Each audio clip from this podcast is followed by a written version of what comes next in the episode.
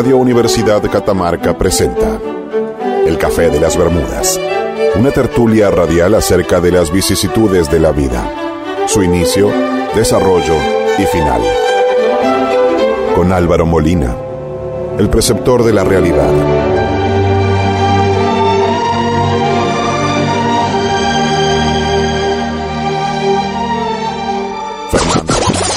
Ramiro Núñez. El eterno soñador. Y Rodrigo Ovejero. El optimista de la mentira. En los controles, Mike Zavala. El único que sabe lo que hace. El café de las Bermudas. Aprendí a escuchar. Buenas noches y bienvenidos a la última emisión del año de El Café de las Bermudas. Aprendí a sufrir. En este martes 10 de noviembre de 2020, como ustedes acaban de escuchar, vamos a estar haciendo nuestro último programa y para eso hemos tenido la, la suerte de contar con todos los miembros del programa. Por lo tanto está Bien. Ramiro Núñez, Álvaro Molina, Mike Zavala y quien les habla Rodrigo Vejero. Buenas noches. Buenas noches a todos, estamos hasta las 23 horas a través de FM Universidad 100.7. ¿Cómo estás Ramiro? Muy bien, muy bien. Buenas noches Álvaro, Rodrigo, bueno Mike, a toda la audiencia. Bueno, la verdad que todavía no me todavía no me estoy dando cuenta de todavía no me estoy dando cuenta que es el último programa. Es como que me ya me empiezo a quebrar por dentro. ¿Cómo estás Álvaro? Bien, bien, me gustó, me puse un poco a pensar en eso de quebrarse por dentro, qué, qué interesante, porque generalmente los golpes externos nos van quebrando de afuera hacia adentro.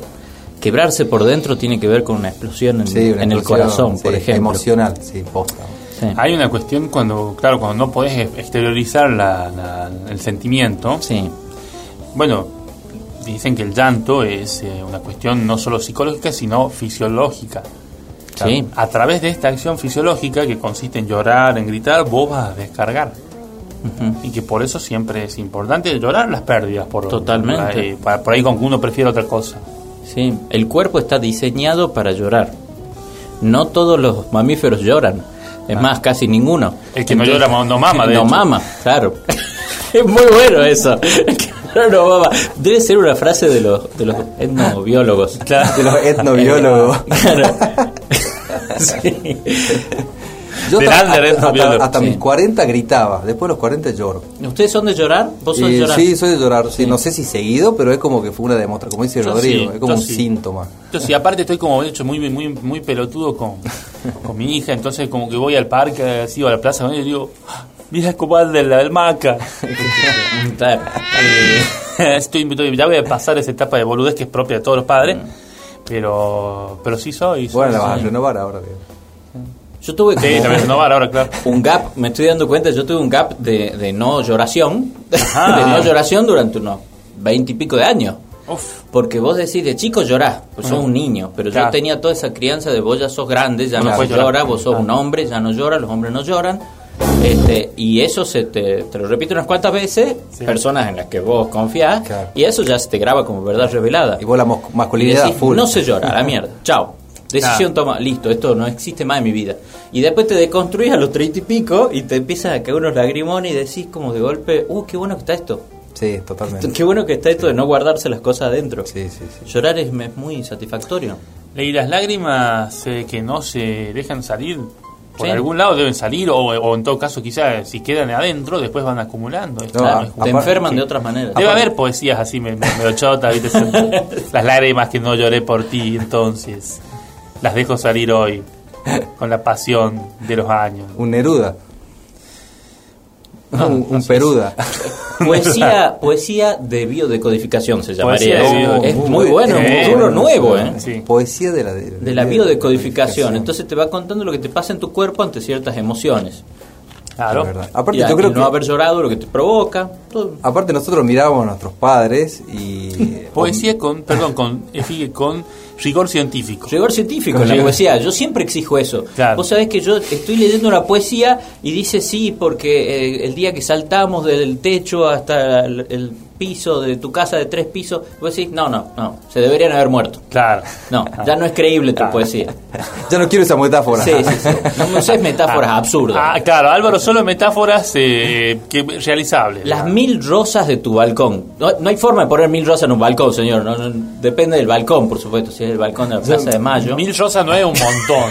Si vos lo Claro. ponés en rosas. Si vos estás saliendo con el presidente. Si vos me hablas de mil tanques de guerra en tu balcón, no, obvio. Eso menos. Claro. Ahí pero- yo tiro el libro por la ventana. Mil, mil rosas, ¿cuánto pueden pesar mil rosas? Uf, mil kilos. No, ni, ni loco. No, no. Che, se está acercando el, el poeta, peso, el poeta de el- la el radio. espacio. Porque una rosa necesita un espacio. Todos sabemos que la rosa necesita su espacio Para para, ser feliz. claro. Todos los que han leído El Principito lo saben. Claro, es ¿Cómo verdad. vas a poner mil rosas? Sería un lugar donde las rosas morirían. Sería un Aparte- lugar no apto para la vida de aparte, las viste rosas. que, que- que en el Principito la idea de que la rosa es tan hermosa es porque hay una sola en realidad. Sí. Eso es muy metafórico del Principito. Viste Sí. que, el, que porque el, el Principito que dice que esta flor hermosa, esta flor hermosa, es la única flor que viste en tu vida. Pero eso tiene un, yo creo un mensaje. Y es un, son dos mensajes interesantes. mensajes, ¿Necesitas ver muchas rosas para saber lo que es una buena rosa? Sí. Tiene muchas capas el Principito. Sí, Es como una cebolla. sí, sí. Es una cebolla literaria el Principito. Sí, es impresionante, una cuna de sabiduría increíble. Se suma al equipo, sale a la cancha. El- ¿Cómo le va? Buenas noches. El poeta de la radio. Mike Zavala, el único que sabe lo que hace. Un gusto Sí. volver a compartir con ustedes. Gracias por volverme a invitar. Eh, pasaba, vi luz y entré, subí. Eh, muy lindo, muy lindo el ascensor. Así que gracias por, por convocarme. Eh, estoy por un 8 por un 9. Todo depende de lo que quiera el técnico. Pero Me encanta- jugar. Yo quiero- Me ¿Qué te encanta el, el cassette de final- Mike. Me este final de temporada, ¿en qué lugar quedamos en la tabla de Bueno, en la tabla de posiciones del programa creo que estamos para un 4.55 Eh. porque ha sido un año muy trastabillado, muy, muy Eh, flojo. ¿Estamos muy atrás del resto de programas de universidad? Eh, no, no, por todo lo contrario, de- dentro de los programas de Radio Universidad, son, el Café de las Bermudas es el que ha mantenido una fluidez un poco más grande. Qué bueno, qué bueno. Para, o sea para, que para, podríamos quedarnos en la categoría el año que viene o Sí, habría un sí, no, por supuesto. ¿Vos No, no, que no, no, podríamos no. ascender Para el a descenso primera? ya hay uno o dos que están ahí con, con Hay un par. Sí, sí, sí, pero ustedes están, están, tan, han zafado bueno. Mike, una pregunta. ¿El Café de las Bermudas se encuentra dentro del ranking, digamos, de, unos, de los programas con mayor ranking acá de la radio o no? Sí, sí, sí. con el rating y el share del Es lo mismo que preguntamos recién. Sí, pero Con con, otra otra metáfora. No, no, no, yo lo entiendo, Ramiro. Otra no, no- manera. no le hagan bullying, por favor. Sí. Eh, dentro de lo que es el rating, El no rating. ranking, el rating medido por Sí. eh, sabemos que bueno el Café de la Bermuda está Por- posicionándose ahí entre mm, este el padre Chesky y Muy bien. la señal de ajuste. El, el, el, ra- el rating lo mide. Estamos protegiendo Ibope a la señal y- de ajuste entonces. Sí. Y- sí. y, Sodape. Exactamente, sí, sí, Sodape. sí. Porque cuando este, no te va bien, sabes que te corresponde. Sí. Hablaban, hablaban de rosas, quería meterme en esto, porque eh, ustedes dijeron, hace falta conocer una rosa para, con- para saber si es bella, o si uno sabe de una rosa, la sabe a todas bellas. Eh, me recordó a- al final de este, El último samurái, cuando el, el último del samurái le dice, son todas perfectas. Cuando dice, un hombre puede pasar su vida buscando la flor del, del cerezo más perfecta. Y no sería, perfectas. y no sería una vida desaprovechada. Eh, y al último eh, dice son, son todas perfectas. Son, todas perfectas. Depende. Déjame Oh. decirte, déjame cagarte la poesía Para- por- para decirte que.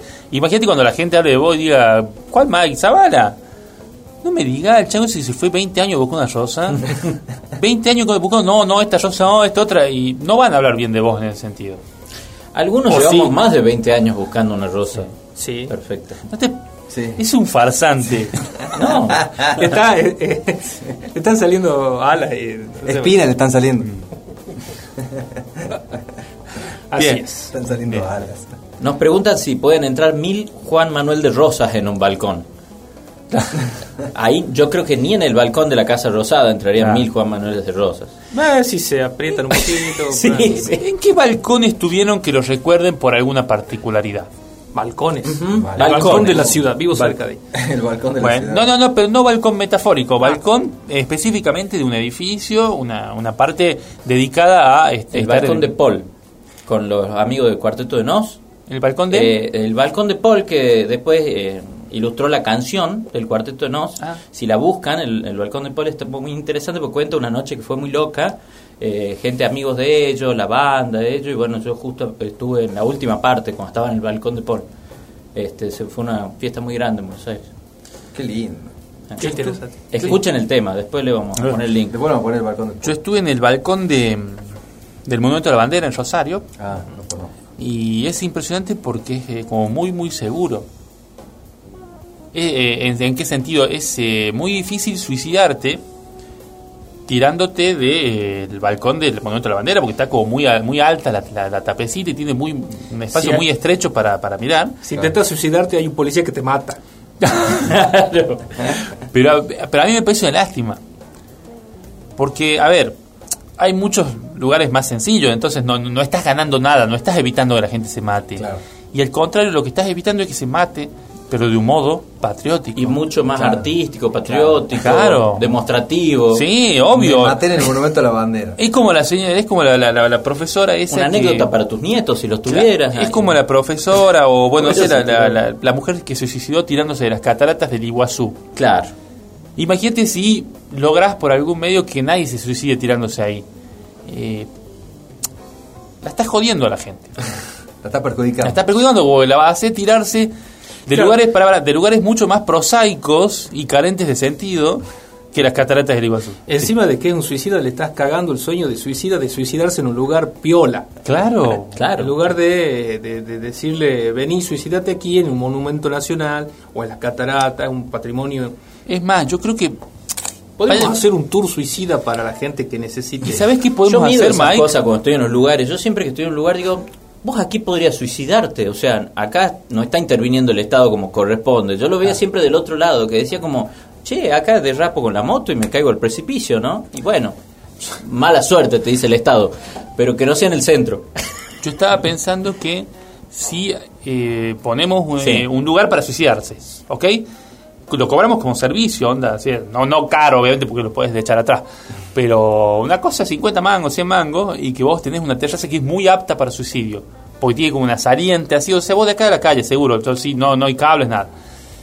Y podríamos vender el servicio, escucha esto, el, el- el servicio que te venden los parques de, de diversiones, que te sacan fotos cuando vas cayendo. Claro, sí, claro, sí, como el tronco ese en Disney que te Sí. salta. Bueno, acá vos... Hice eso con el bungee jumping, que era casi lo mismo que vos estás planteando, pero Claro. con soga. Con Claro, soga, pero El cobarde. Pero, Cobarde, cobarde. Yo sabía que Era había una un soga. suicidio interruptus. Claro. Claro, un suicidio interrupto. Yo eso es lo que, cuando hablaba con ustedes de eso del bungee jumping, para mí el cerebro, el- la- hay una parte donde no tiene sentido del humor ni nada.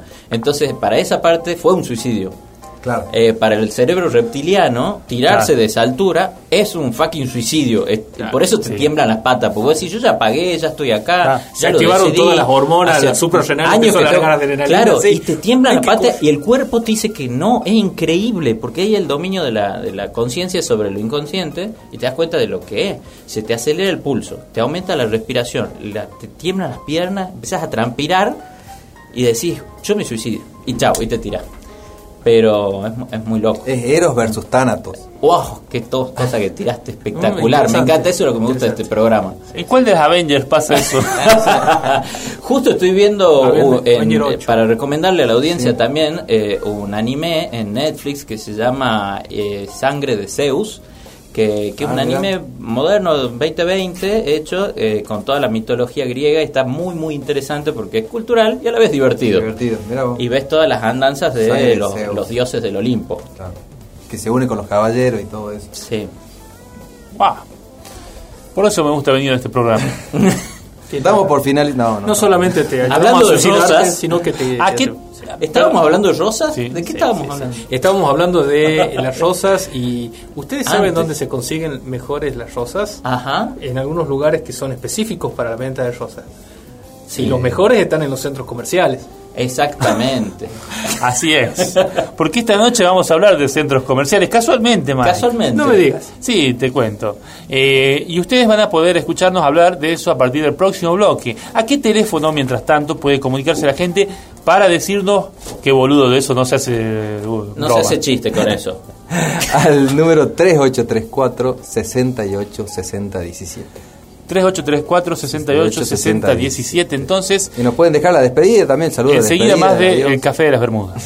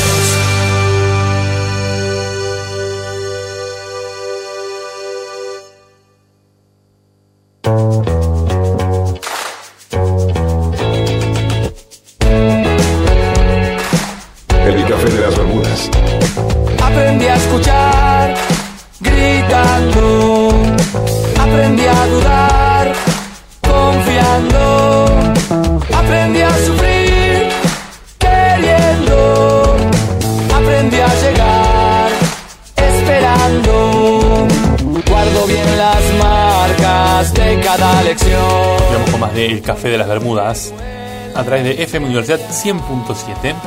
La ignorancia es la cuna del miedo, pero no me da Estamos miedo. en el aire hasta las 23 horas. Ustedes pueden comunicarse por, con nosotros por las siguientes vías de contacto. 3834 68 60 17 y nos pueden escribir en nuestro Instagram, en nuestro Facebook como el Café de las Bermudas. El Café de las Bermudas, sí, perdón. Perdón, no, me quedé con la anécdota del balcón. Yo no conté mi balcón, pero bueno, Ah, no sé perdón, si, contalo, si es a contalo. colación, digamos. Mi, Ah, contalo. Del club de Nueva York. Álvaro decía, Álvaro decía, ¿dónde me quiero suicidar? en el Empire State, famoso Sí. edificio icónico de, que tiene como 82 pisos por ahí. Es increíble el balcón que tiene, que pues, yo, yo creía que era- iba a ser una rejita tranca, pero es todo un enjaulado directamente. O sea, vos te metés y la gente, Sí. no es un balcón, es una jaula. Claro, pero no, no es claro tu anécdota con un balcón, es el balcón importante en el que estuviste en todo caso. Es un Ah, balcón importante sí, donde estuve. Sí, sí, seguro. Sí, sí. No, y bueno, me he hecho acordar lo que decía ¿Es Álvaro de- técnicamente posible suicidarte ahí entonces? ¿Está No, abierto imposible, así, no? imposible. Ah, No, no, imposible porque tenés como... tenés que acceder a la última de las terrazas y no, no. No, ah. y- exactamente, y ahí no, no, no, hay, hay Salvo que te dediques en tu vida, por ejemplo, a ser técnico en telecomunicaciones y digas tengo que ser más capo para, Para que me llamen para arreglar la antena del Empire State Y te y ahí ahí. decir llegué y te tirás. No es mal eso. Bueno, eso. Eso. Donde se suicida mucha gente de todos modos es en los centros comerciales. Eh, Que sí. es el tema del que vamos a hablar esta noche. Sí. Centros comerciales, Debe haber, debe haber. shoppings. Empecemos a, a Sí. determinar de qué vamos. Malls. Yo suicido la tarjeta de crédito. A ver, ¿qué diferencia un centro comercial de una galería? Que la galería es... Que la, bueno, hay galerías que son abiertas, otras que son cerradas. Para mí el estacionamiento. Para mí el estacionamiento. Sí. Para mí, o sea, si tu lugar tiene estacionamiento, ya es un centro comercial y no una galería. claro, así tipo subsuelo, como decís vos, como tiene la mayoría. No, o a, o a nivel del, del, del mar. Del shopping, del mar, claro. Sí. Del mar. No sé si los centros comerciales están a nivel del mar igual, ¿no? No es una información que vos entras al shopping de Córdoba, al nuevo centro, y te dice, este shopping está a 300 metros sobre el nivel del mar, no pases. Para mí la, la- la- la gran diferencia está, está en, en la clase social, netamente. Porque el shopping es lo mismo que un centro de compras o Sí. una galería. Claro, los Rivadavia, poner Claro. acá. Lo, lo- lo que Se están vino vestido ciudad- rojo hoy, acorde a Sí, su, Por supuesto, sí, su sí. discurso. No suena el himno, no suena el himno, el himno ruso porque himno estás ruso, acá. sí, sí, exactamente. Pero si estuvieras allá lo podrías. Bien. Exactamente. Entonces, Mijael Zavala. Sí. entonces sostenemos que La, la- la diferencia del nombre está en la clase social. El nombre, Sobre todo, claro. sí. Porque, eh, ay, gordo, vamos al shopping. Ay, bueno, óculos, Sí. nos vemos. Chao. No, y hay una forma más cheta de llamarlos ahora, Ahora, que es, el- vamos al mall. Vamos al mall. No, pero el mall es muy comienzo de los 2000. No Shopping sé. era el, los 90. Mm. Ahora es como que se llama, no sé, vamos a. Ahora le dicen Vamos el al. Yopim. Vamos a Alto Palermo, vamos a. Sí, es como que ya ni siquiera llaman al shopping por Ya por no es nombre, es shopping. como que vamos Porque al... es grasa. Claro. al shopping. Vamos a. Vamos al. Y porque además, seamos sinceros, todos los de los porteños le temen a la pronunciación de la SH. Sí. No, no les sale, entonces Bien, sí, yo creo que lo- los shopping tienen su utilidad y tiene que ver con, con muchos factores que seguramente los podemos analizar desde muchos puntos de vista. Pero, por ejemplo, si uno se pone desde el, de mirarlo desde el punto de vista del shopping, ¿qué, está, ¿qué beneficio da un shopping? Que en un pequeño lugar, en pocos metros cuadrados, te aúna muchísimos comercios, entonces vos podés llevar tu au- auto hasta ahí, supongamos que te vas en auto, subís un ascensor y tenés acceso a un montón de opciones, hacer todas las compras y te vas. Ese es supuestamente uno de los beneficios del shopping, cuando vos tenés poco tiempo libre, que es justamente una de las trampas de la gran ciudad, lo que hablábamos la otra vez, vivir en un campo te da mucho más tiempo libre, eh, que la ciudad no quiere que tengas, o sea, estás improductivo. Sos más productivo cuanto más rápido haces tus compras, por ejemplo. Usted, u- a ver, tiene una pregunta. Eh, ¿por, qué cree que su- ¿Por qué creen que surgieron los shopping en las grandes urbes? Como una cuestión...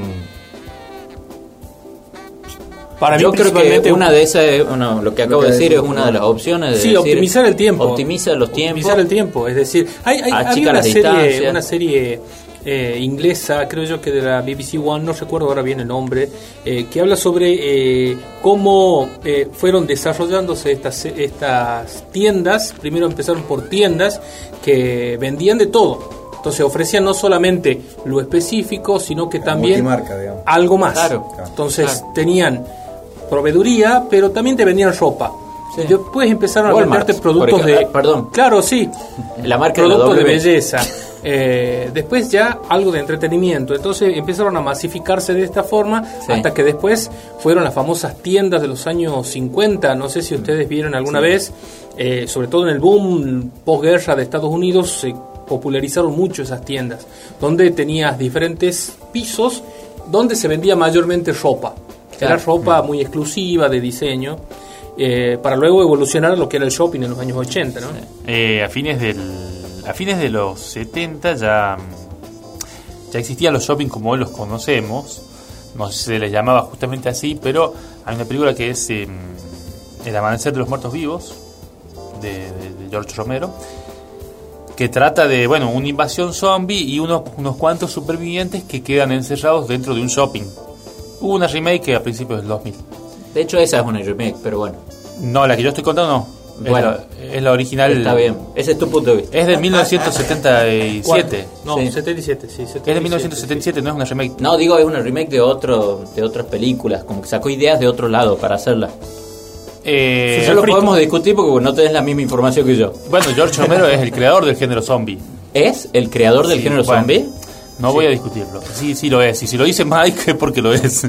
Porque, ay, si lo dice Mike es porque lo es. Vos sabés que si lo dice Mike es ¿Viste porque- zombies en el cañaveral, Mike?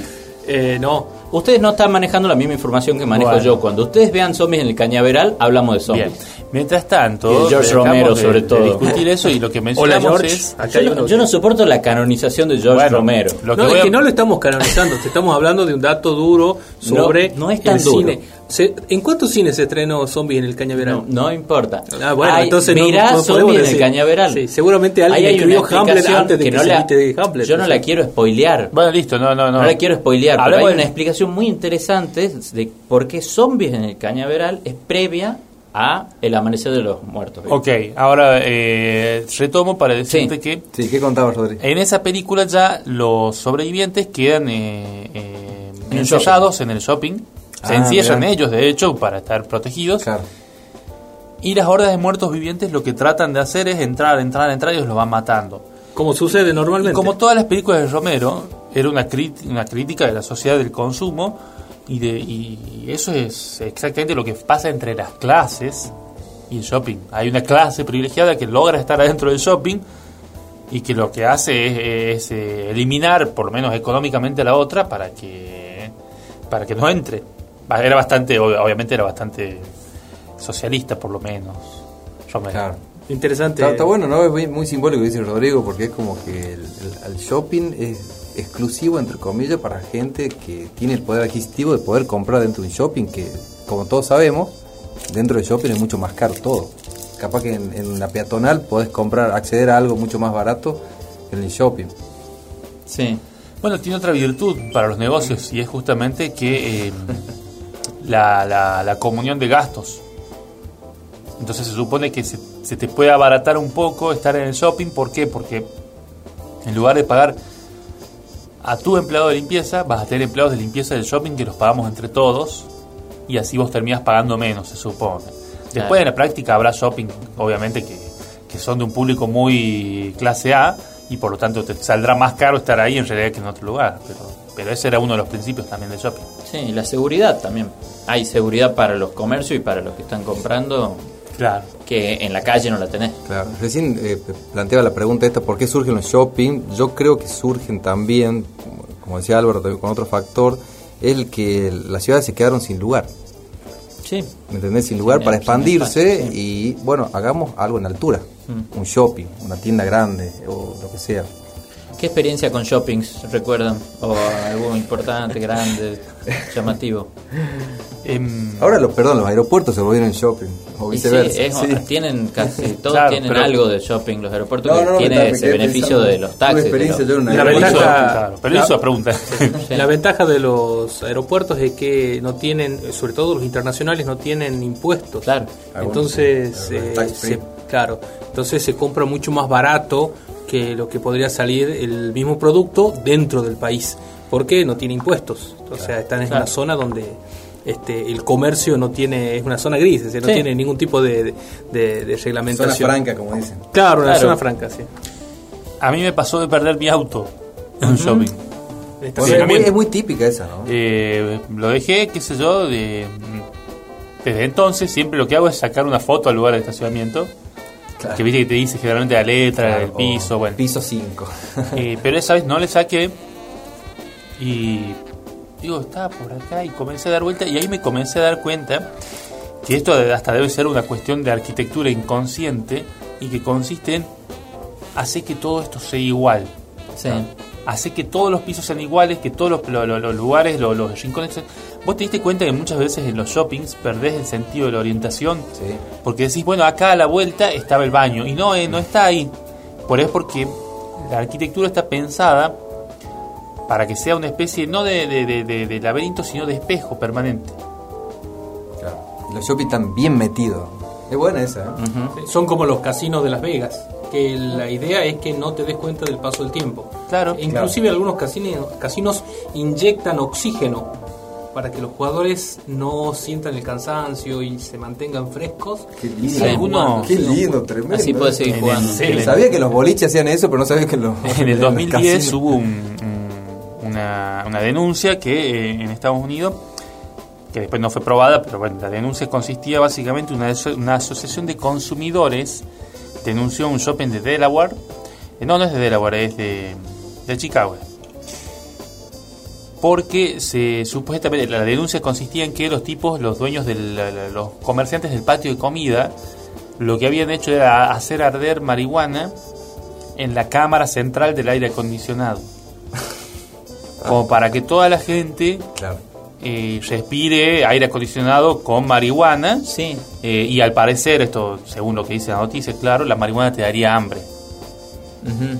Y entonces los sea, patios de comida no está permanente. Yo tampoco, no es lo que es lo que leí en el diario. Esa Tremendo, vez. Le tremendo. habría generado hambre Y eso es con ganas que- de lograr la paz mundial. Claro, entonces era, estaban como todos en McDonald's a los abrazos. Sí, se pusieron creativos todos. ¿viste? Y bueno, la denuncia fue esa, porque claro, había gente que decía, feliz. había gente que decía, Pintando las paredes. así. ustedes me, drogaron contra mi voluntad. ¿Y cómo Sí. la pasaste? Genial.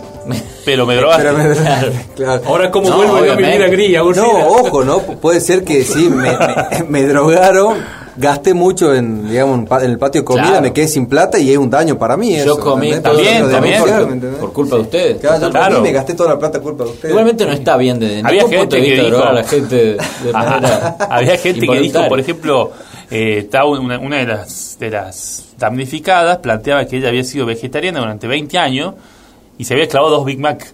Eh. Entonces, Claro, bueno, fue contra su principio. era algo que sobria no habría hecho, claro. Pero vos sabés que el, el- el consumismo es eso, ¿no? En vez de darte marihuana, lo que te están dando son imágenes, ¿no? Y todo el día, yo lo noto tanto en las redes, es como que querés usar esta aplicación, bueno, vas a ver mi producto, vas a ver mi producto. Eh, todo lo gratuito tiene propaganda. Y, Sí, sí. y- y a todos nos, nos pasa eso. Que llega un momento de decir, realmente como que necesito esa bicicleta. no es una Eh. forma de drogarte contra tu voluntad. Sí, Sí, sí, aparte, eh, con el paso del tiempo es como que nos van generando más necesidades. Sí. Bueno, algo que eh, creo que en los primeros, en las primeras semanas de la, de, de la cuarentena y de la pandemia a nivel global se habló mucho es de cómo el sistema capitalista se puso en jaque cuando la gente comenzó a, com- a consumir solamente lo que necesitaba.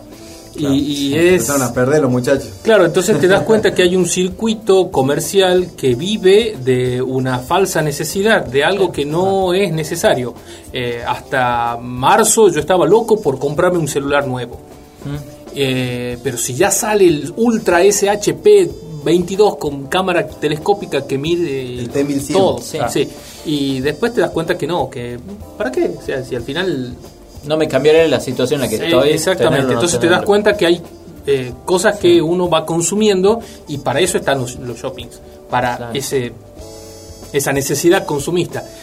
Volviendo, no quiero dejar pasar la pregunta de Álvaro que la, la- la- la puso, eh, sobre todo en esto de las vivencias del shopping. Eh, las experiencias en el caso mío fue, eh, por ejemplo, eh, de descubrir los videojuegos, Uf. las salas de videojuegos. No era un shopping muy grande en Buenos Aires, pero era un shopping, era un lugar de compras. Y encontrarme yo, una persona de Catamarca, que en un salón de videojuego, jue- videojuego habré visto cuatro o cinco máquinas Claro. arcade. Y un flipper. Claro, y un flipper de un... de- de- Con suerte. de sí. Evil Cannibal, que no lo conocí a los nueve años, no, no, no lo ni por las chapas. Eh, ir a un lugar así y ver Ah. esa monstruosidad de videojuegos y ruidos y un montón de cosas estrambóticas y psicodélicas. Bueno, Qué lindo, qué, qué- o sea, te- ¿te acordás lo que sentiste en ese momento? Sí, ¿Cómo sí, reaccionó tu cuerpo era- a esa situación? No, era, bueno, era, es como consumir azúcar Claro, de golpe. claro, ¿eh? es claro, como dando saltitos, ¿viste? En Qué inglés, hermoso. claro, en, en inglés se llama sugar rush. Sí, ese sugar subidón. rush. Más o Claro, bueno, más o menos. Este, querías todo. Después, bueno, me, me perdí porque no me encontraban mis viejos. Claro, Dos eh, días después te encontraron. El recuerdo cambió algo a más. Me adoptó otra familia. Bueno, Sí. Los Zavala fueron buenos con vos. Sí, sí, sí, sí, los Zavala fueron buenos, me criaron bien. Fue la época que te quedaste encerrado en el shopping y comenzaste a tocar la guitarra y te salió una buena canción. Sí. ¿sí? Y así pasaste a la fama. Me hice famoso. Claro. A- ahora, el, el- ustedes que son padres, ¿el shopping es un depósito de hijos? No sé si. Uno de los beneficios, perdón, yo que... eh, No le llamaría depósito. Por los chicos. No, depósito, no quiero ser peyorativo. Yo te sí. entiendo, vos que estás preguntando No, no, no. Si el ir con chicos es un beneficio que dan los shopping, Claro. y lo es, lo es. Una de las gracias que tiene es que vos podés estar ahí adentro y que los chicos corran, que anden, que no lo va a pisar un auto, ¿me entendés? No, estamos todos encerrados. Eh, y en el shopping están los juegos, en el shopping está la- el patio de comida, con la comida que les gusta a ellos. O sea, hay varias cosas que decís, ¿a dónde podemos ir con los chicos? Un domingo, los llevamos al shopping. Claro, cine, shopping, juego. Para y- que están ahí, Son sí. 4.500 pesos Sí. en dos horas. Yo no, no le llamaría Pero sí, con una carterita cagaste, te fuiste a los 20 mil pesos. Gracias. La salidita se te fue. Se te fue a la Sí, mierda. Yo no le llamaría depósito, pero sí una un espacio apto para niños. Cuando Bueno, estaba en el shop- romántico. en- estaba en un shopping, una vez estaba en un shopping en, en- en Brasil, Sí. sí, y eh, estaba con mi hija Constanza y de pronto, bueno, era todos los días era la historia, viste, de que era complicado recorrer porque, bueno, era chi- era chiquita en ese Claro. momento. Y cuando me voy pasando y había una especie de eh, guardería, eh, juguetería. Uh.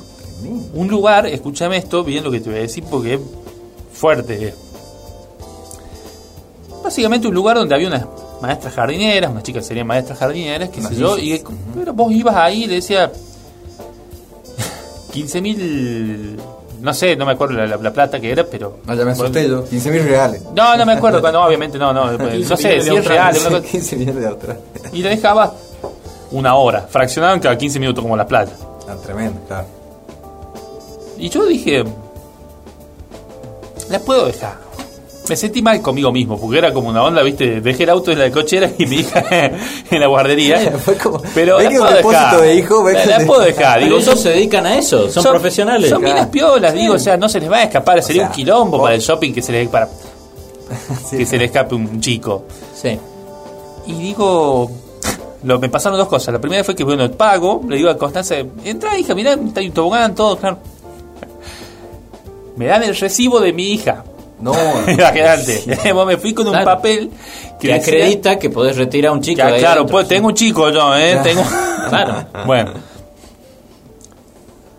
Y después lo segundo que me pasó fue eh, que Constanza a los dos minutos de pronto un nene le empuja o algo por el estilo para entrar a un juego, Y se la va a llorar. se larga a llorar Sí. Y estaban las maestras que no la podían contener y yo estaba medio escondido en el shopping, viste, mirando así Claro, como para. a ver que no me vea, porque si me vea era peor obviamente y de pronto yo no, ya está, ya no, no hay manera, digo, no, no, Claro, no, no. Claro. Me voy a buscarla entonces y digo, Devuélvanme mi era un montón de plata Fraccionar los 15 por minutos. dos minutos. Pero bueno, no, No. ya está, ya, yo ya había pensado, digo, ya, ya está, la perdí, El- se perdió, punto. sí. Y le digo, no, y la una de las empleadas directamente me dijo, no, no, acá tome, tome su dinero. Ah, Muy bien, sí. Vos re Por, contento, por me un tema comercial. ¿Y le Sí, pegaste sí, mucho yo me lo imaginaba. Vos sabés que, ah, y eso es lo peor de todo, claro, que Constanza eh, además se puso a llorar, ¿por qué? Porque tuvo como una discusión con otro nene, y claro, todos le hablaban en otro idioma, Ah, y más se Ah, asustó, claro, lógicamente, como- ¿dónde estoy? ¿Dónde estoy? ¿Quiénes son estos? Digamos, no. Sí. No, no le, no, no, ya he superado la parte en la que le pegaba a los otros chicos, por- Ah, está bien. pero la he tenido, ¿no? Como padre la tenés, posta. Yo lo que he visto en un shopping, creo que era de Brasil, era, era impactante. Sí, sí, era en Brasil. Era impactante porque era un cuadrado amarillo, todo amarillo con negro, con pintitas y dibujitos de, de una de las que usan la miel, como se llama, de abejas. Sí. Lleno de pelotas, pelotas, pelotas, pelotas amarillas, con un tipo en la puerta que tenía así como un pase, cierro y cobro. Y lo único que él hacía era como están acá adentro, no pueden salir. Y eso, eh, ahí dejaban los chicos, los padres. Era una Ah, la jugadera ahí era un pelotero. pelotero, pero era un pelotero cárcel. O sea, era un pelotero del cual tu hijo no se va a escapar. Yo no lo voy a cuidar. Si se revienta, se- está ahí. Era un calabocero. Era un calabocero. Calabocero en el medio de un tremendo Carcelero. shopping.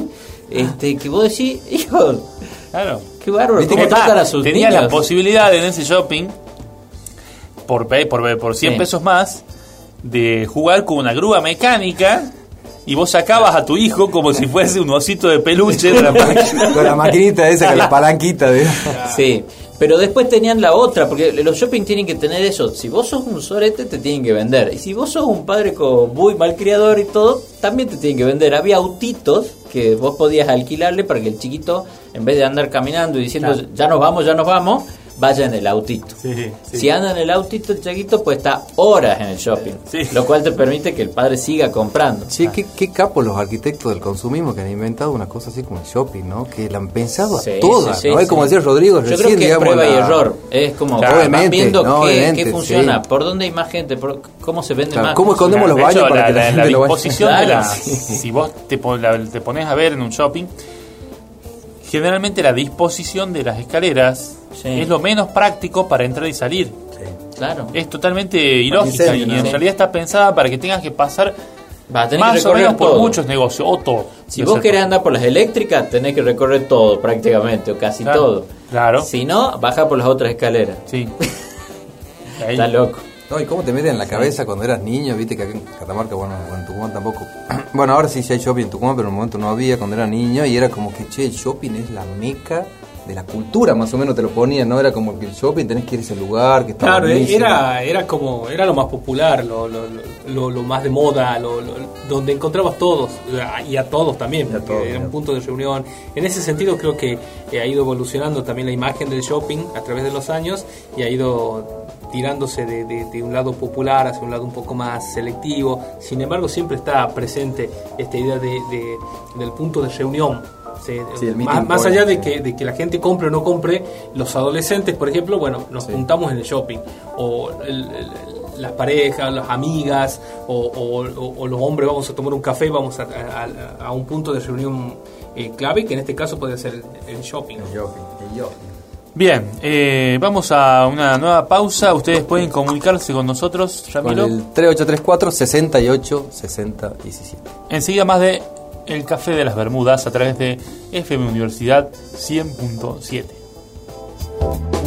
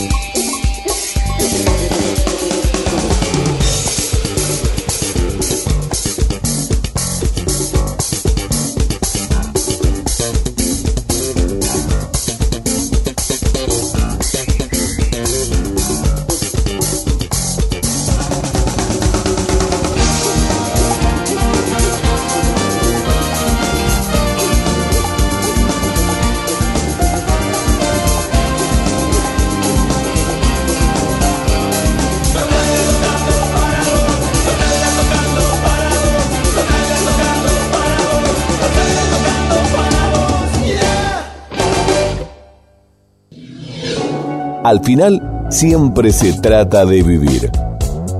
¿Cuál es tu historia?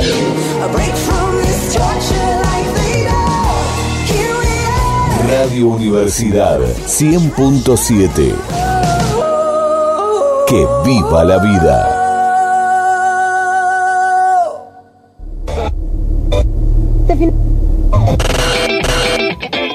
Soy Basilio Bonzuc. Aquí estoy, en tu radio, en tu radio. Te invito a escuchar a Voz Ciudad. ¿Me acompañás?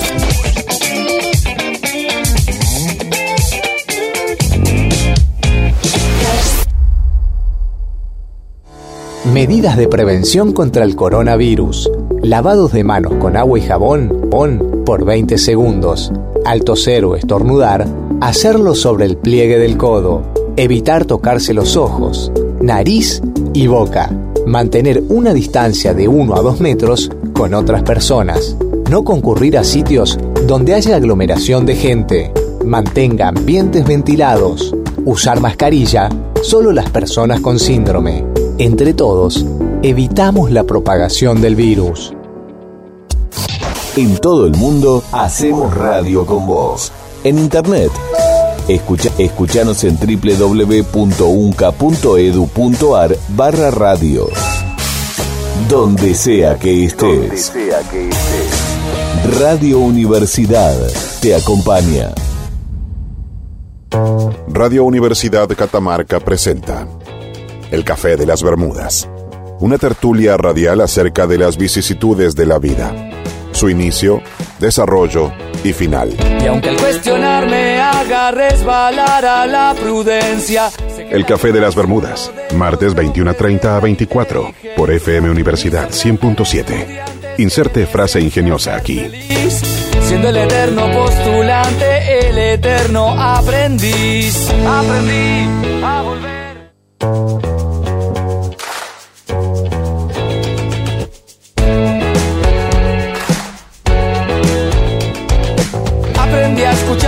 Continuamos con más de El Café de las Bermudas a través de FM Universidad 100.7. Confiando. Estamos al aire hasta las 23 horas por última vez en este 2020. Ustedes pueden comunicarse con nosotros a partir a los siguientes vías de contacto. 3834 686017, nuestro Facebook, nuestro Instagram y el Tintitín como el Café de las Bermudas. Así es. ¿Está participando los cafeteros o no? ¿Se están, eh, nos están sí, Nos está despidiendo. escuchando Maxi, Maru. Sí, sí, sí. eh, No quiere que volvamos más. eh, nos está escuchando Carlos. Eh, estábamos hablando de experiencias en centros comerciales, ¿sí? Eh, y estaba tenía curiosidad por saber eh, si tenés alguna, Álvaro. Sí, yo tengo una muy interesante y vos sabés que estaba pensando eh, por qué la quería contar. Porque yo siento que por ahí cuando uno ha hecho un camino, cuando ha tenido una experiencia, una de las más nobles cosas que puede hacer es advertirle al que viene detrás, cuidado que hay una piedra acá, ¿no? Cuidado que hay un pozo.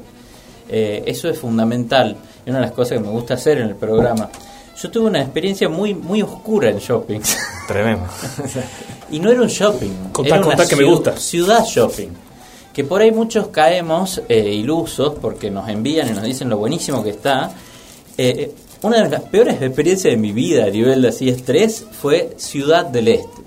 Ah, ciudad del Este, en la triple frontera de Paraguay, Brasil y Argentina, es una ciudad que tiene exenciones impositivas, entonces por lo tanto permite que haya mucho eh, tráfico de, de- de materiales eh, comprados, entonces se ha generado esa ciudad llena de shoppings, con un shopping tras otro, con 10, 20, no sé cuántos shopping tiene Ciudad del Este, vos no hay forma de que en un día los recorras a todos. ¿Es como libre comercio, Álvaro? ahí?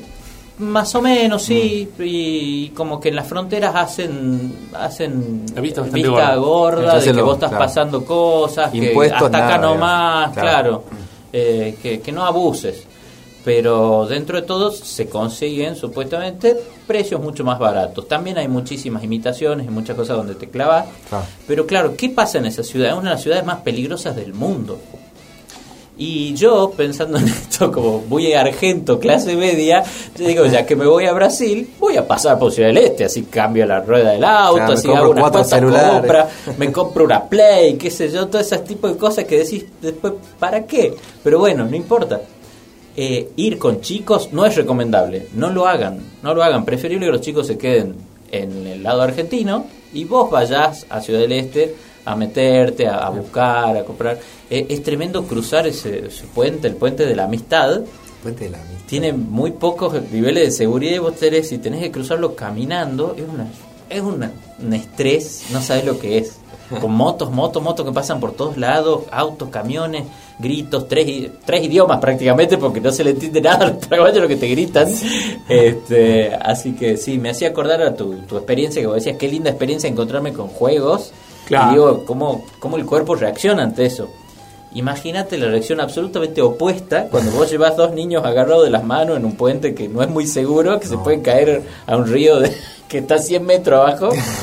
Claro, estás haciendo compras y deporte extremo a la vez, claro. Pero me estoy ahorrando un 15% en una compra de mí. Va. Ahora voy a poder hacer que Kratos pelee contra griegos. Voy a poder usar el Need for Speed. La Play 4 lo vale. Está loco, es tremendo los sacrificios que uno hace por las compras a veces. no solamente económicos. Pero ¿no? eh, a ver, en el caso de Álvaro, él no los conocía. Me, me Claro, di con claro, eso y ahora claro. le digo, no lo hagan y no hagan esto en sus, en sus vidas. No vayan solo ni con hijos ahí. No vayan solos ni, ni Ah, con hijos. vayan a, con a- a mí me resultó tan estresante que ni siquiera quiero ir sin hijos al día de hoy. Es como. Ah, voy a conocer, Rodri. eh, sí, sí, yo fui. Y me pasó que fui con mi hermano y dos amigos de mi hermano. Yo no tenía un peso. Entonces dije, bueno, yo voy. Es más, me- mi, mi hermano me, me- me pagaba la parte mía, yo creo. Claro. Claro, te va acá. Eh, no, no creo, no, me pagaba la parte mía. Y yo iba como. A ver, voy a pasear. Espectador. Llegamos a llegamos a, a Ciudad del Este. Mi hermano, que ya había ido en otras oportunidades, ya sabía de una playa donde, la, no, donde no le iba a desaparecer el auto. Mirá Claro. ese nivel. en esta playa Acá te chorea casi poco. nunca roban autos. Claro. Acá chorea poco. Entonces va, lo deja ahí. No es como las playas de acá Sí. que vos lo veas, al auto, cierran el portón. Ah. Directamente. Imagínate el nivel de, de- de- de- Sí. de inseguridad. Eh, salimos a andar y mi hermano eh, dice, che, traten de no venir muy cargados porque es complicado acá. Uno de los amigos de mi hermano no tiene mejor idea de comprar el centro musical más grande del universo. claro. Sí, una de esas. Aparte, antes venía como, Claro. como 40 cajas así. ¿Y viste el varón de Munchausen? Sí. Cuando le dice que se lleve todo lo que el hombre eh, más, fu- más fuerte pueda cargar y sale así con toneladas y toneladas. Bueno, así venía el chango con el centro musical. Cuando yo no tengo mejor idea que decirle, me dio pena, ¿viste? Y yo obviamente no llevaba nada, si no le compro nada. Y digo, dame, te, te lo llevo un rato. Claro. Además, un solo paquete. Te Ca- dio ca- lo más casi, pesado. casi, no, no, no, era un solo paquete, era una Ah, sola caja. o sea, casi me atropella una moto. Claro. Las motos ahí No frena. no frenan. No, no, no. Correte vos. Así Y es. a mí me pegó una, de hecho me pegó una en la mano, con el, la parte del manubrio. Yo tambaleé un poco y dije, y me logré mantener en pie, asegurando así la indemnidad del, del de la centro inversión musical. Claro. Y, pero después inmediatamente le dije, tomá, cagate y lo llevas vos hasta la playa. Al comedido siempre le va mal. Sí, siempre le va mal. Lo evité por, por, por, por, por centímetros nada más, pero sí lo evité. Pero sí, una, es una ciudad muy, muy estresante. Sí. Y es, eh, sí, es el capitalismo más salvaje. así, Es eh, muy salvaje, El, claro, consumismo exactamente. más salvaje. Es como el mercado persa. A, ver, a mí- Y están las mejores marcas y todo, ¿no? Vos ah, tenés de todo, tenés todo el abanico. Es, es increíble eso, que vos podés comprar desde en la, en la calle un artesano hasta comprarte una, Rolex. una Louis Vuitton, claro. dos cuadras. Claro. Este, y es, es muy loco. Muy sí. loco. A mí, a mí me pareció, me, me- me, mm, tuve una experiencia, digamos, en un shopping en Bolivia, en La Paz, que es una experiencia que la llamo yo contraste. Porque la, la fachada del shopping, ¿no? un shopping como de 3, 4 pisos, era como un tipo un patio olmo, se le veía algo muy lindo. Y yo digo, bueno, un shopping acá en La Paz, no sabía que había, qué sé yo. Uno tiene un montón de prejuicios cuando va a Bolivia y otros países, cuando sale a Argentina, típico de Argentina.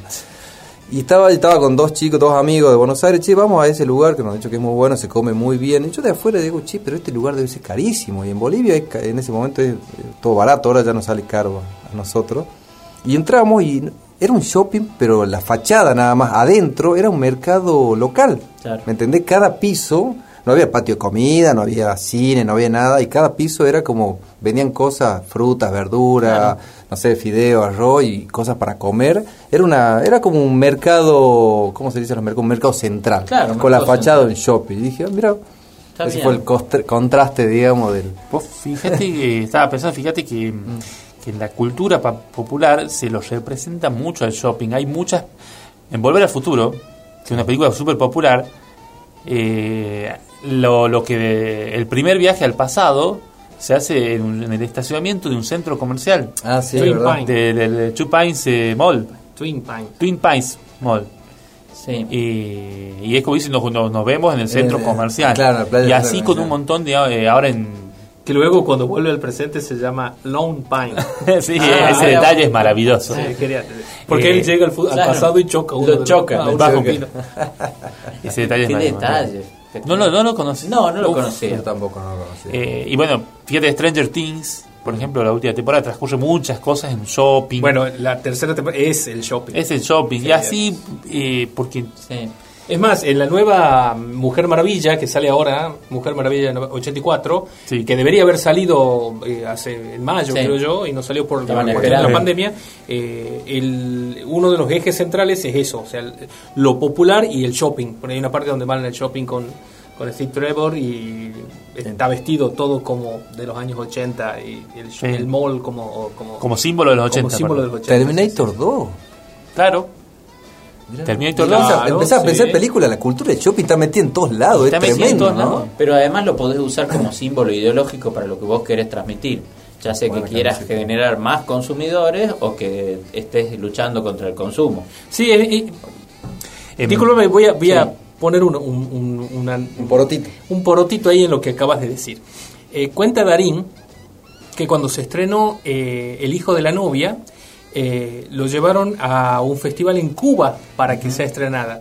Y fue proyectada y ellos fueron con Campanella haciendo la parte de la... Recordemos que era en la época en que Darín todavía no era el Darín que conocemos ahora, vamos a decir así, de, en manera popular. El hijo de la novia es una película del año, creo yo que es del 2002, por ahí. Sí. Eh, la cosa es que luego esa película es nominada para el Oscar y todo lo demás, y tiene el boom. La cosa es que cuando van a proyectarla en Cuba, hay una escena en la cual él está comiendo una hamburguesa con la hija en un shopping. Sí. Están, y le cuenta, y él le compra la hamburguesa, y él cuenta que en el momento en que la chica, la, la hija, da la, eh, la Ah, primera mordida, toda la sala hizo, hizo la, mi- el mismo gesto. Oh, Claro, qué hermoso. entonces. A él le impactó Tremendo. Tremendo. el hecho de lo que tremendo. estaban mostrando, no, no porque sea... Claro, para él era una escena aleatoria de la película, pero eso generó un poder- impacto fuerte por el. Claro. por lo que implicaba Sí, eso, sí, la, sí. la- la- la- cuestión del, del impacto comercial en un lugar como Cuba, que en ese momento, bueno, todavía seguía Vos- bloqueada y no, no estaba abierto y todo lo demás. ¿Vos te acordás del colapso en el primer McDonald's de Moscú?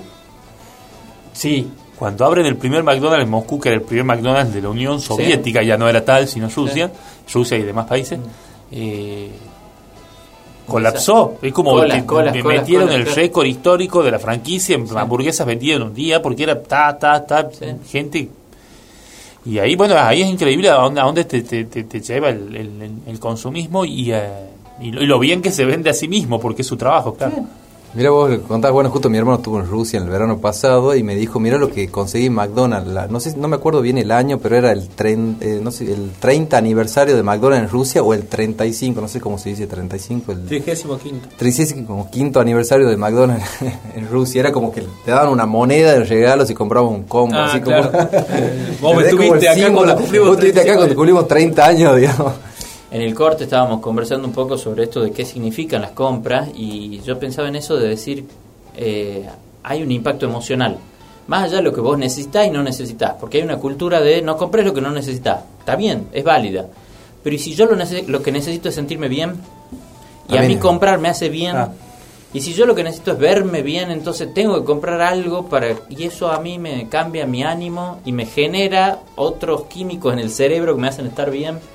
Es Sí, muy loco. eh, eh, es, eh, es muy interesante también Está a verlo un paso desde- de ser un derecho humano prácticamente. Claro, verlo desde la parte psicológica, como bien decís vos, y de cómo se han ido creando nuevas eh, enfermedades, por así decirlo, nuevos traumas, el- el- los shopaholics. sí. Claro. Los shopaholics son, o sea, la- la- las Yo- yo. mujeres, o bueno, la- los hombres Sí. también, personas que necesitan estar comprando constantemente. Es un- algo que en los 50 no existía. No, no, no Sí. estaba el término ni tampoco la persona que era feliz comprando y tenía una, una necesidad física de, de- de comprar, una Sí. dependencia de la compra. Eh, eh, es muy raro. Yo pensaba la única aplicación que no me molesta con propagandas es Mercado Libre. Porque yo en esa aplicación no Claro. te tiran propaganda, vos, vos buscas. Claro, sos vos el que Y obviamente que dentro de lo que buscas te ponen arriba los que pagaron para estar arriba. Pero no es que te está interrumpiendo. A mí me molesta mucho la interrupción. Sí, sí, como- Hay otras cosas que uno está consumiendo y de golpe, pum, una interrupción con una propaganda y me parece súper Compras violento. interruptus. Claro. Lo peor es que cuando te interrumpe una propaganda de lo que vos estuviste, estuviste hablando hace 30 minutos con tu amigo. ¿Y cómo sabe este que estoy buscando bufanda escocesa del siglo XVIII? Y me ofrecen acá de bufanda. ¿Todavía querés comprar esa picana eléctrica? Me decía. Claro, sí. Pero, pero yo estaba viendo solamente para saber cómo, cómo funcionan, cómo Gas hacer una casa. No es descabellado pensar que el teléfono te pueda escuchar no. Sí, no. aunque no esté activado. Te escucha, te Y- filma, y, de, todo. esa- y de ese modo sí. de ese modo ir, ir captando esas, esas cuestiones yo quería mencionar con el tema de, de- de shopping en la cultura popular hay una película que se llama Mall, Mallrats sí. Mallrats de Kevin Smith. Sí es de Kevin Smith. Eh, que básicamente lo que hace es poner al shopping como un personaje más. Ah, porque todo transcurre en el shopping y de acuerdo a, a costumbres de shopping, laburos de shopping, es, es como está muy centralizado y, y en la película eh, es una es una muy buena película, es una comedia como la mayoría de la, de la primera etapa de, de Kevin Smith. Sí, en esa primera etapa Kevin Smith hacía películas muy de filosofía eh, trash, es decir, de, de, de- de gente común hablando cosas comunes en lugares comunes. Sí. Que de pronto si te pones a verlas te das cuenta que todos tienen una profundidad. Una. Bueno. La primera creo que hace en blanco y negro que se llama Clerks. Clerks, eh, claro. eh, que quiere decir eh, como... Se refiere a, lo, a, lo- a, lo- a, lo- a- Lo que tienen los a los pinches de los kioscos. sí. ah, sí. Eh, pero es como una forma despectiva de decirlo. Ah, claro. Y Mallrats es lo mismo. Mallrats es, como se le dice en Estados Unidos, a los que van a, a boludear al shopping, no compran nada. De mall, y claro. se pasan el día, qué sé yo, hoy, hoy por hoy poner aprovechando el wifi, ¿viste? el aire acondicionado. Todos hemos así. hecho eso. Sí, obvio. Que no consume y que está ahí viviendo, es como un parásito del... Del- del- hay como un parásito del, del shopping. Sí, sí, sí, sí. Los parásitos del shopping. En el, el bloque siguiente vamos a estar conversando acerca de parásitos en el shopping, gente que aprovecha sus comodidades ¿Es gratuitas. nuestro cuerpo un shopping de parásitos? Es una buena pregunta que vamos a Qué desarrollar buena en el bloque pregunta,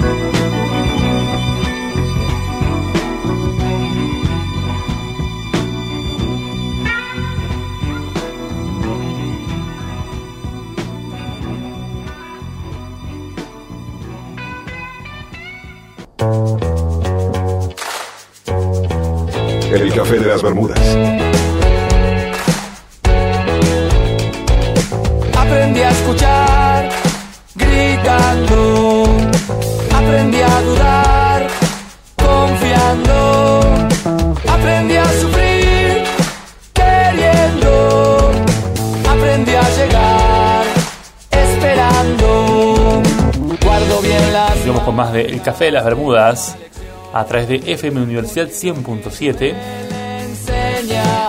Estamos en el aire hasta las 23 horas, por último martes en el año. Y ustedes pueden comunicarse con nosotros por las siguientes vías de contacto. 3834 68 60 17 y nuestras redes sociales Instagram y Facebook como El Café de las Bermudas.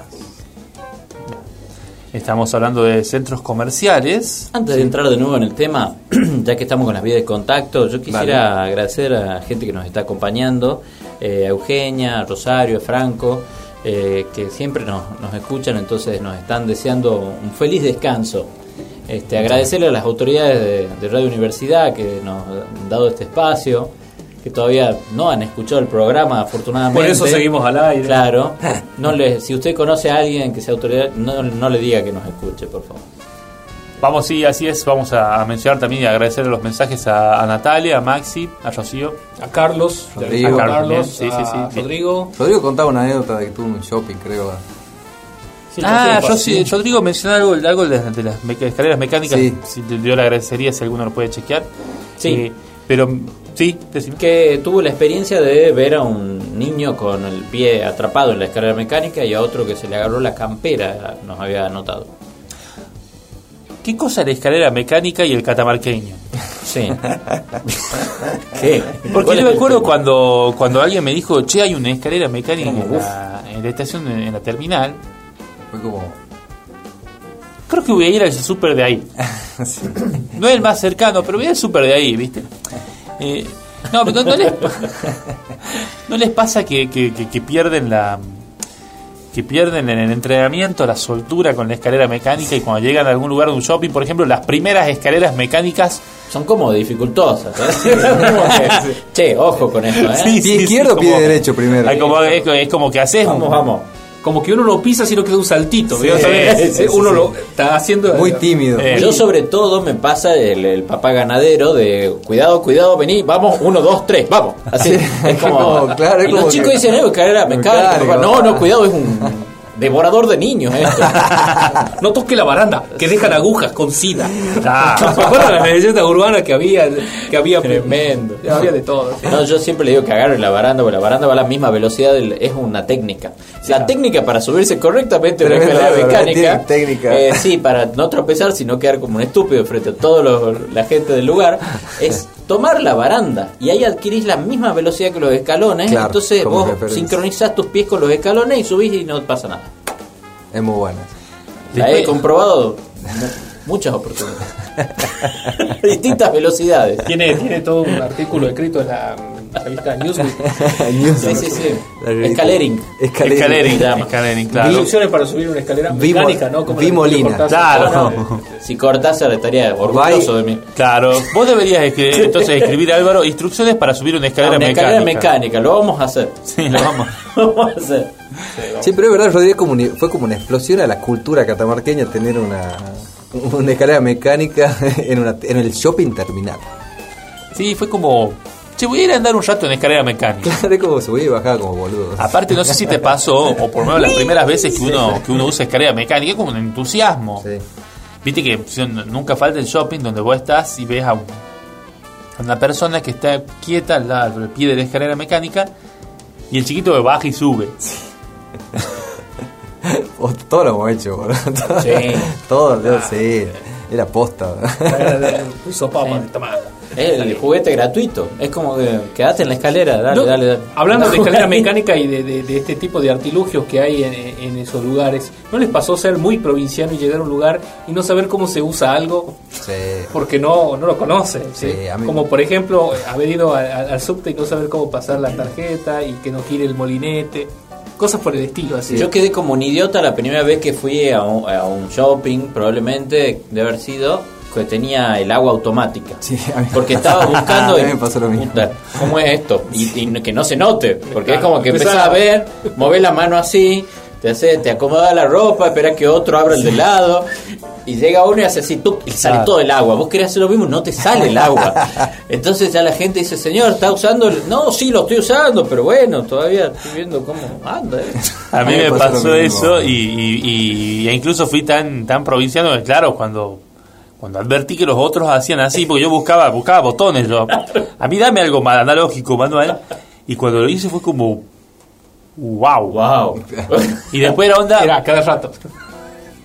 soy más rápido que la luz, y lo Pero- y pasabas rápido la mano y no se y no salía el agua. Para, a mí se me planteó un doble desafío, el del agua y después para secarme las manos. Sí, Sí, sí, ¿dónde me seco las manos? No hay papel, no hay nada, ¿qué onda? O sea, había papel higiénico, digamos, pero... Y la máquina esa que te tira aire caliente, aire así caliente, que, sí. que automática, obviamente, detecta el movimiento, así como boludo abajo. Viste, y hay, y hay, viste, hay algunos que Yo son... conocí una con botón, entonces no le encontré el botón y nuevamente lo mismo, decir, de golpe empezó a andar, te pegó un julepe. A, a mí, a mí lo que me pasó, que, que fue, fue gracioso, sí, fue este eh, eh, estos baños que tienen luces automáticas, Sí. que uno cuando Ah, entra sí. se prende. Sí, sí, sí. Bueno, entré al baño, fui al baño, el gabinete estaba ahí y de pronto se apagaron las luces. Hizo, No se ve nada encima. Claro. ¿Qué pasó? Uy, habrá- y para colmo, uno ¿qué hace cuando se corta la luz? Se queda más quieto, o sea, tampoco se mueve. Entonces era peor. Hasta que me moví, se prendieron de vuelta y qué pavo, digo, no, no puede ser. Estabas muy, muy era un ninja, era un ninja. Claro, Sí. digo, no puede ser. Y bueno, pasaron esas cosas. Estaba Pero eh, es interesante, con esto que hablaba de, de los jueguitos electrónicos cuando era chico, eh, acá eh, jugábamos con fichas. En aquella época, cuando fui a- eh, aquella vez a Buenos Aires, ya existían las tarjetas. Claro. Las tarjetas de Sacoa, la tarjeta de crédito, que uno cargaba el, el crédito. Entonces, bueno, era ir a comprar fichas y que te digan, no, acá no, no. Papá, Ah. Y era ir a Sí, hacer que cargar la tarjeta y vos la veías con cierto recelo. Te digo, No, no. te Esto sentías no. importante. Explotará esto, capaz pierdo el crédito si la paso mal. Le llevaba la mano así, ¿viste? Para- no lo voy a meter el bolsillo, si se dobla se, se van a romper. Habíamos quedado en hablar sobre los parásitos de los shopping. O como dijo Álvaro, la, otra, la dio vuelta la pregunta. Vamos de otra manera. ¿Cómo? ¿Qué actitud parasitaria tienen en los shoppings? ¿Autorreferenciar o Sí, sí, ustedes, sí. El wifi de una? Sí, de una, es como chupa, chupa el wifi, es que es un, me siento un vampiro del wifi dentro del shopping. Aparte del wifi también, bueno, la electricidad para cargar teléfono. Claro, o sea, eh, los bares ahora tienen el, el enchufito al lado porque, bueno, antes el teléfono te duraba dos días la carga. En un 1100 te duraba una semana. Eh, pero ahora en esto media hora y ya te baja media batería y si está con el wifi, si está viendo un video, si está mandando mensaje, y bueno, tenés que enchufarlo en algún momento al, Claro. al- al tel- al telefonito. Sí. Vos se te considera parásito shopping si no compras nada. Claro. Ah, Eh, claro. Pero a mí como que siempre tengo esa pequeña comprita compulsiva o algo. He parasitado shopping, sobre todo haciendo tiempo. Porque era como que tengo dos horas antes de irme a ponerle al aeropuerto. ¿Qué hago?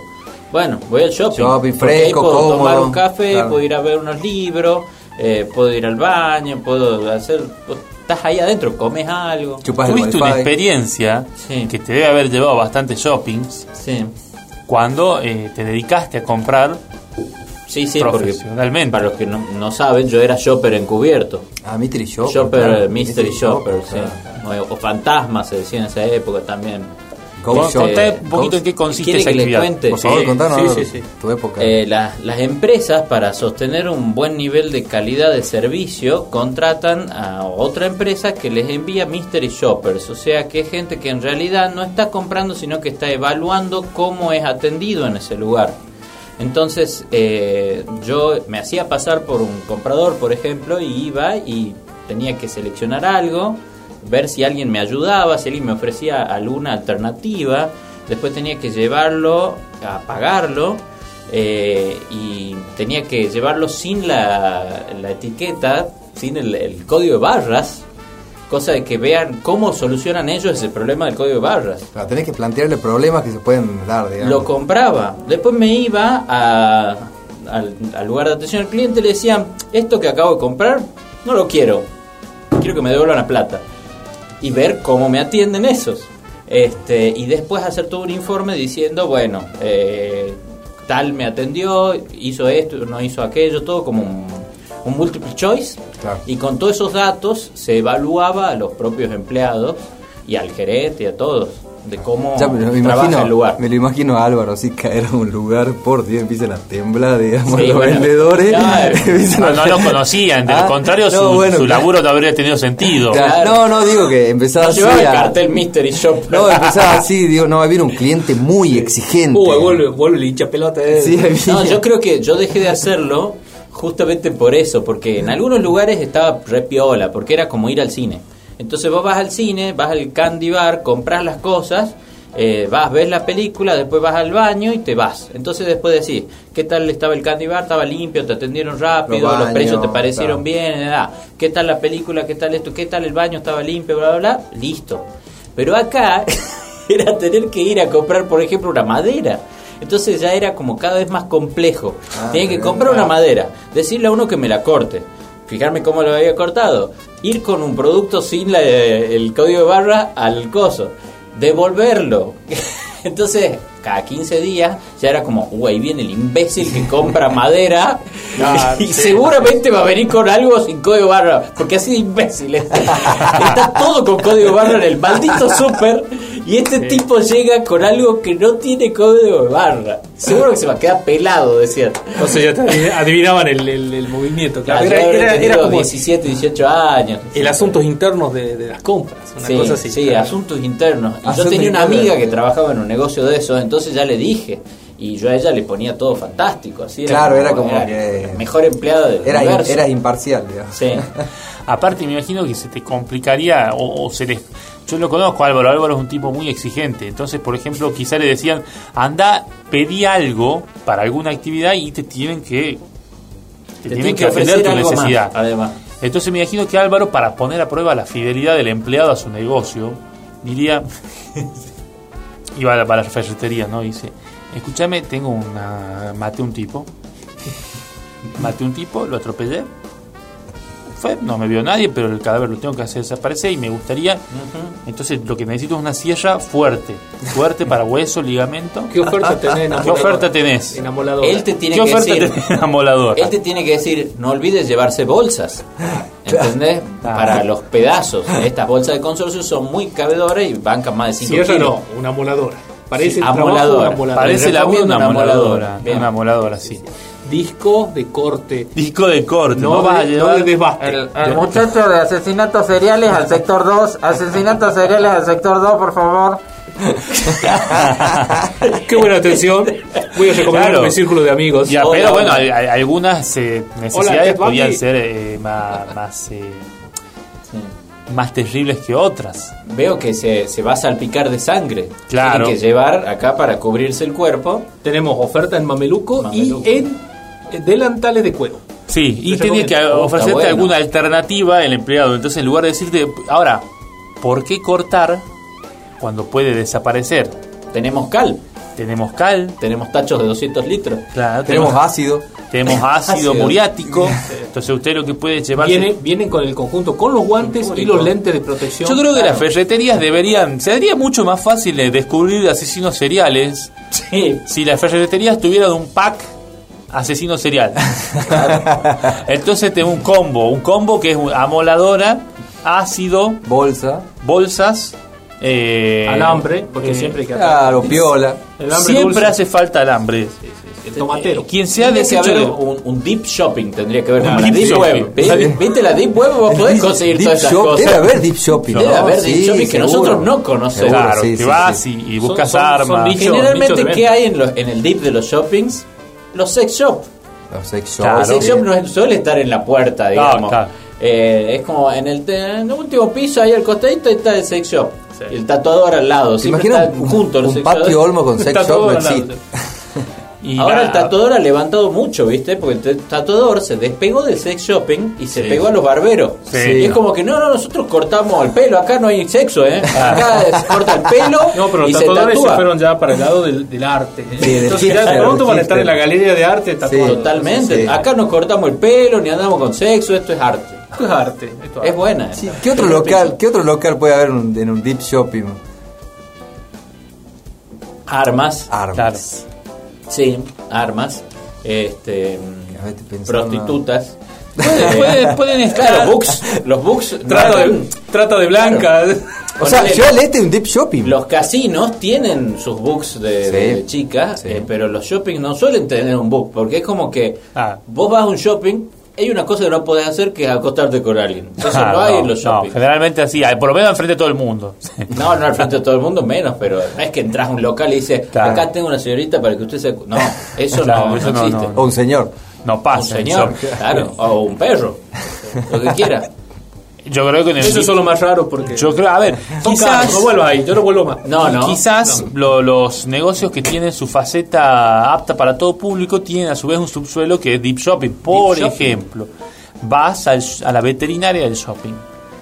En el, en el salón abierto para todo el público de la veterinaria del shopping se dedican a cortar el pelo a los perros, a curarlos de, diversas enfermedades, a venderte alimentos, qué sé yo. Ahora, salón subterráneo de la veterinaria, donde lo que hacen básicamente es venderte zoofilia, ¿sí? Y clonación animal. clonación animal. Parte de, parte de animales para comer. No, usted no ha podido olvidarlo. También al- te al pueden Bobby. vender, ojo, te pueden vender. Tengo carne de caniche. tengo carne de caniche Claro. ah, muy barata. Claro. Yo sostengo, perdón lo que voy a decir, pero yo sostengo que el caniche es el pollo del futuro. Yo lo veo. Cada vez vos date cuenta que cada vez están como más molestos los caniches. ¿Ese para vos es un futuro utópico o distópico? Esa es la Un- pregunta. Utópico, utópico. Aún así es utópico porque, Porque sí, vos fíjate que el carne. caniche está cada vez más hincha pelota. Claro. Y, y ya es como que no Aparte tiene- se pierde como a facilidad ahora. Se entonces, pierde, Va a haber no. habilitar casa de, de caniche. No es Cada- guardián, qué sé yo. meses. Hay cada vez más criaderos de caniches y esa es una oferta que tiene que, te- que, que a veces crea su propia demanda. Sí. Entonces lo que yo te puedo decir es que no, no pasan 10 años que en Catamarca encuentres negocios de diga eh, Suprema de caniche. Suprema de caniche. 250 pesos el kilo. Caniche al espiedo. Caniche al despiedo y así sucesivamente. Empanada de caniche. Empanada de caniche. Sí, es como Buba, ¿viste? El amigo de Forrest Gump. Claro. Va a estar diciendo empanada de caniche. Sí. sopa de caniche. Copa, toda, toda. copa de caniche. Sí, yo después decía Sopa. entonces que una, una, un- en la deep veterinaria que venden todas estas cosas. Otro, otro negocio que me imaginé yo, que bueno, ahora está un poco La- más popular, el grow shop. ¿El El, qué? grow shop. El grow shop también, donde venden buenas cuestiones para uso Yo vi personal. muchos grow shop en, en shoppings, ¿no? Pero en, en, Sí, en poco, Brasil. sí. Ah, no, acá sí. no. No, acá, Claro, acá no, pero. El dip, el dip de los grow shops sería en lugares eh, eh, arriba te venden toda la, la cuestión relacionada con la con el cultivo y Claro. abajo te venden La cosecha ya. zanahoria, te venden repollo, Rúcula. te venden cosas Todo orgánico, todo orgánico. orgánico, todo. Yo he visto grow shops en shopping, pero también es como que tienen reservados lugares Sí. más, más, más recónditos. No, no, no. Es verdad, No todo está al lado de McDonald's. Están cerca de los tatuadores. de Claro. la- Es verdad, acá, acá en Argentina no hay que, va, que yo sepa, no, no, no, No hay que- no hay grow shop en los shopping, digamos, más populares, ¿no? ¿No? Claro. No, sí, son cosas que las No hay grow shop en Catamarca hasta donde sé. No, No, acá no. en Catamarca. Hay un nicho ahí. hay un nicho ahí. Hay que invertir. Hay que invertir. Otra cosa que se podría encontrar en, en un deep en un deep shopping. Sí. Otra, ah, otra, pues yo creo, como te digo, Videojuegos de adultos.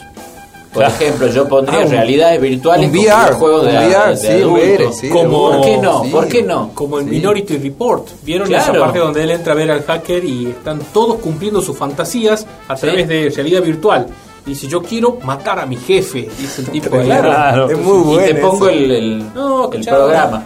Ah, Claro, quiero sea, surfear en Hawái, en la ola más alta. Pero ojo, No. a ver, ese tipo de deep shopping como estamos hablando, ¿generarían violencia o la sacarían de las calles? Es muy loco esa pregunta, porque es como que en vez de... Yo creo si que- tuviera un lugar donde sentir eso, ya capaz que no lo harías. Yo Bueno, creo hay que- un hay un hay un cuento de ¿cómo se llama este? Del autor de la, la uruguaya de Pedro Mayral Eh, no perdón de Edgar de Edgar Queret es el cuento en el cual hay unos clones que son clonados con el objeto que sea y uno de ellos es clonado por el tipo para dar sacarse las ganas de matar a su esposa sin matar a su esposa No, tremendo. y un deep un shopping de la esposa. un deep shopping tendría Ah. eso seguramente quizás no clon Pero ponele, a ver, modelado 3D de la, eh, de la cara de tu jefe. Claro. Y te lo ponen en un maniquí y vos lo cagas piña. O el, Sí, ti- o el o le tipo que en la secundaria, te- el tipo que en la secundaria te hacía bullying, hacía un clon 3D, digamos, para hacerlo mierda. Bueno, en, en el libro de, eh, perdón, este, mm, Total Recall de mm, Philip K. Dick, Podemos recordarlo todo por usted. Exactamente, que después hizo el Vengador del Futuro, que nada Sí. que ver, pero este, la idea es eso, implantarte un fu- un- una, una memoria de algo que viviste, que no viviste realmente, pero Claro. es una memoria. Te, te Claro. implanto la memoria de tu viaje a Marte, bueno, en eso Sí. se basa la película. La, la Deep Web va a tener eso. La deep- la- el Deep Shopping, de digo. Álvaro decía eso de la si si va a generar más violencia. No, yo creo que mucha gente, digamos, reprimida va a dejar caer esa represión y va, va, va a ir a esos lugares. Eh, como, digamos, como un lugar de contención de esa de ese mundo, digamos, reprimido de arriba, Claro. me voy abajo y acá puedo hacer lo que yo quiera. O sea, o Sí. digamos, lo que yo estoy consumiendo, ¿no? Sí, porque, a ver, hay muchas cosas que están como mal vistas, Claro. pero en realidad tienen que ver con la salud cuando es lo que vos deseas. Si es lo que vos deseas, ¿cuál es el problema? Como una vez hablamos de, de sex shops y el sex shop por ahí es como que si vos te gusta tanto algo y bueno, y lo querés hacer y tenés los elementos para hacerlo, es mucho más cómodo que no hacerlo, pero está mal visto. El sex shop está mal visto, vos no puedes poner un sex shop ahí al lado de, de la casa de gobierno, estaría pésimo. ¿Entendés? Claro. Entre, entre el Museo de la Virgen y la Casa de Gobierno. un aparte, imagínate ser, Salud sexual, o sea. Claro. ser mystery shopper. Y que Un sex shop. un sex shop. Uh, es fuerte esa. Tenés que probar los plugs anales Claro. para allá. Porque no puedo. Tenés que comprar esto, esto y esto. Y vos decís, che, pero tengo que comprar. Bueno, te vamos a pagar 500 pesos, ¿eh? Ah, bueno, En entonces época deme el consolador más grande que tenga. Claro. No, el rojo no, no se puede llevar el rojo.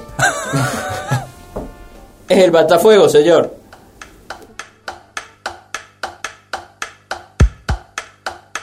El café de las Bermudas.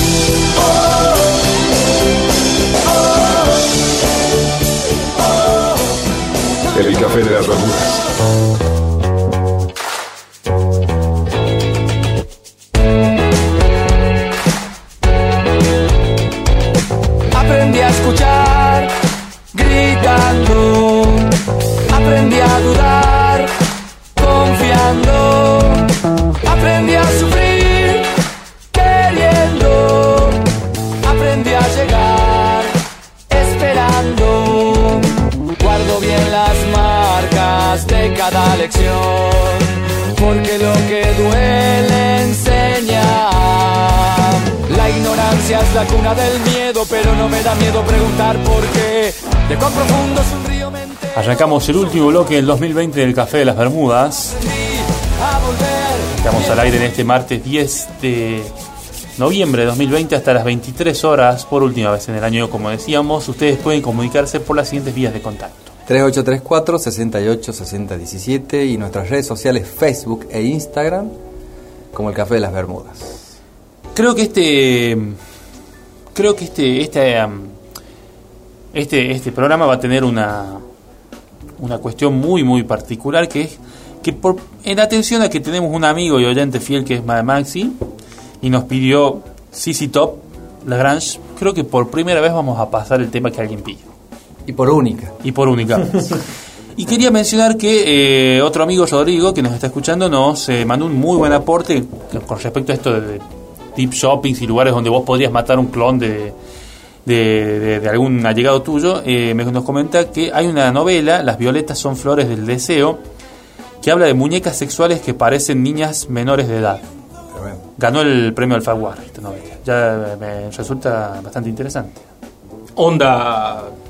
Onda Lolita. Vamos- sí, vamos a No. arrancar mal, así.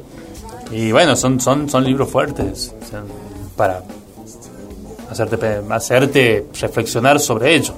Interesante. Interesante, por lo menos la, la, la sinopsis. Sí. Los libros tienen que ser para eso, para hacerte pensar. Todos los productos Para romper, culturales, ¿no? para mí, Para- podrían para- ser para entretenerte también, pero hacerte pensar para mí es otro escalón.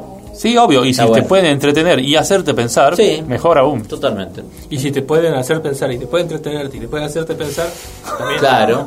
Siempre podemos, último programa, recomendar los productos culturales que más nos gustan para que la gente Podría los ser, consuma. sí, sí, Si tuvieran que recomendar un producto cultural, Claro. o, o- o- o- a ver, vamos más lejos, va- les doy tres a cada uno, libro, disco, lo que sea. Sí. Podríamos convertirnos ahora en un shopping. Nosotros. Un shopping cultural. Bueno, yo te voy a- el shopping de las Bermudas y cada uno es un negocio que ofrece algo.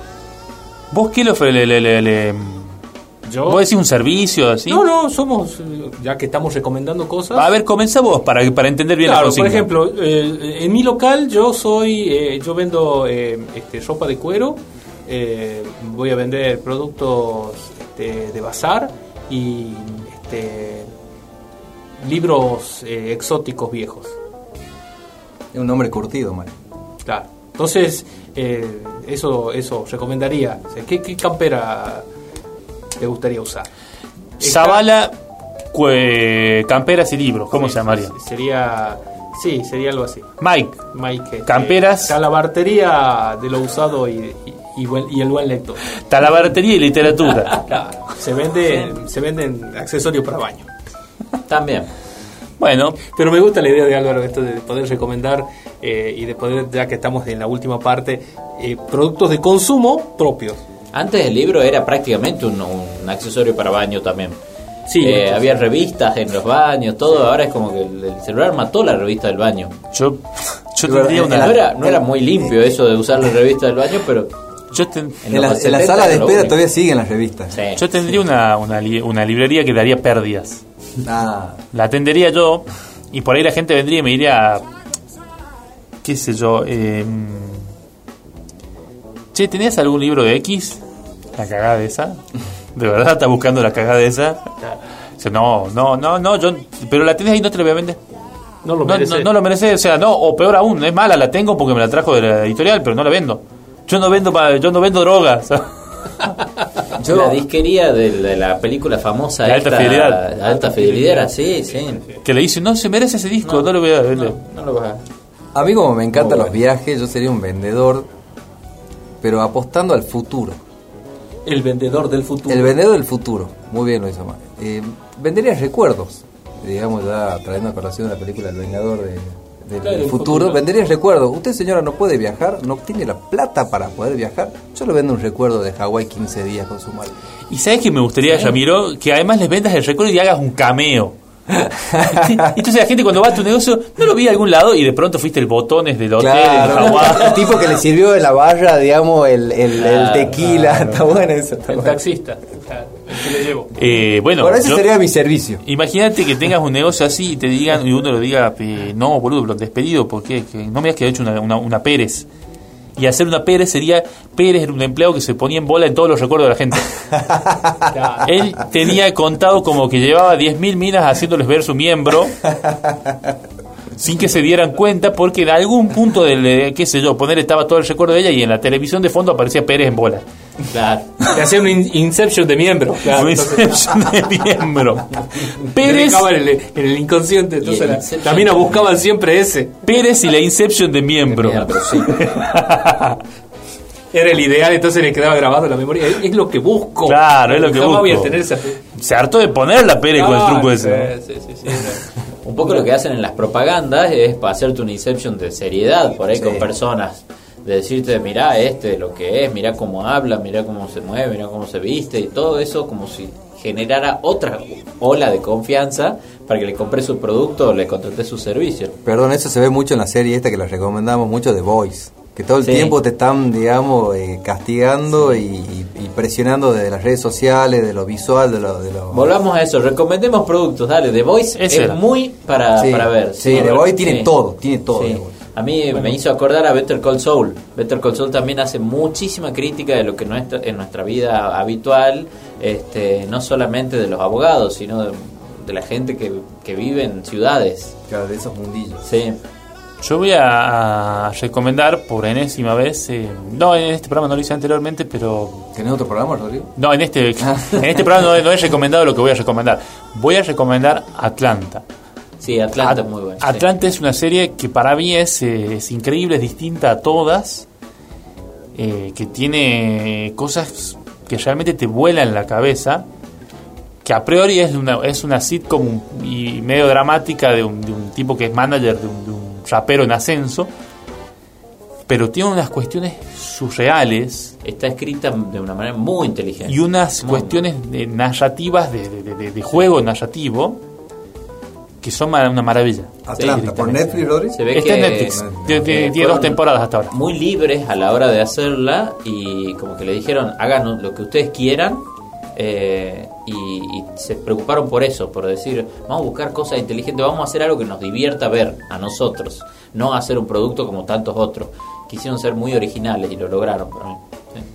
Yo voy a recomendar algo que nos recomendaron a nosotros y tomé la recomendación y lo, y lo vi, que es The Queen's Gambit o el Gambito de, de Dama, una serie que está ahora muy de moda porque salió hace poco, son ocho capítulos, gracias al señor Carlos Morales que me las recomendó.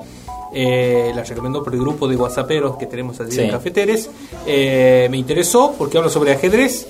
Eh, yo no soy un muy buen jugador de ajedrez, pero me gusta mucho esa- la ciencia que hay detrás eh, y lo que implica eh, dedicarle la vida a, un- una ciencia, a saber cómo una apertura, que es lo que narra el, el gambito de reina, es una apertura dentro del juego, puede determinar todas las acciones que vienen luego. Sí. Estéticamente es muy buena serie y actualmente también tiene muy buenas actuaciones. Así que ¿Qué plataforma, Mike? en Netflix la puede ver, sí. La puede No nos olvidemos de Black Mirror, por favor, Por y de supuesto. Rick and Morty. Rick and Morty para mí, si tengo que elegir en mi top 3, estaría Rick and Morty. Sí. Y no nos olvidemos del Café de las Bermudas. Puede encontrarnos en. Spotify toda la temporada completa. Yo había, yo había, eh, me había comprometido a subir la- las temporadas anteriores. No he tenido el tiempo, lamentablemente, pero lo voy a hacer. En esta pausa. que- sí, sí, sí, para, para poder tener, sí, en estos meses que quedan de 2020, para que estén las dos temporadas, por lo menos que se emitieron aquí en Radio Universidad, que hay programas muy lindos que vale la pena escuchar. Vos, Ramiro, perdón, no, no, no, no sé si recomendaste algo. Sí, The Voice, digamos, The Voice, que es la serie que la verdad que la, la- la tengo como... eh, cab- eh, sí, caballito de batalla, porque es una serie que engloba mu- muchísimas muchísimas cuestiones sociales, digamos, trasladadas o, digamos, eh, procesada con un par de personajes que son los, los superhéroes y que Es otra óptica de superhéroes, totalmente distinta, bueno, es recomendable. Está en Prime Video, en Amazon, pero bueno, también lo pueden craquear, digamos, y piratear. De otro lado. De otro lado, sí, sí, hay muchos. muchos. Eh, Vamos cerrando el año. vamos cerrando. Vamos cerrando. música. ¿Qué recomendamos de música? Nunca recomendamos música. Es verdad. Nunca hablamos de música. Nunca me dicen. Nos quedamos hasta la una hablando de música. eh, Salvo los clásicos, que uno dice, bueno, escucha ACDC, escucha. eh, Claro. Sí. Pero jamás decimos, este disco nuevo que escuché este año me parece muy bueno. Yo Eh, puedo- no, no escuchamos muchos discos, pero Yo puedo recomendarte algo viejo en realidad, pero muy desconocido. sí, a ver. Voy a recomendar Asphalt Ballet. Es una banda de hard rock que tiene dos discos de principios de los 90. El segundo es bastante olvidable, pero el primero es una maravilla. Es una es un ACDC más blusero. Ah, mira. Es un, esa es mi recomendación. Yo voy, a, yo voy a recomendar un disco de una banda tucumana de cumbia, de cumbia colombiana. La banda se llama Plazoleta All Star y el disco se llama Echale Soda. Así que le, le gusta la cumbia, digamos, afro, latina, es excelente. Yo no voy a ir con lo desconocido, sino con, con algo que a mí me ha llegado desde las letras. Entonces lo que les recomendaría es prestarle atención a las letras de Las pastillas del abuelo y del cuarteto de Nos.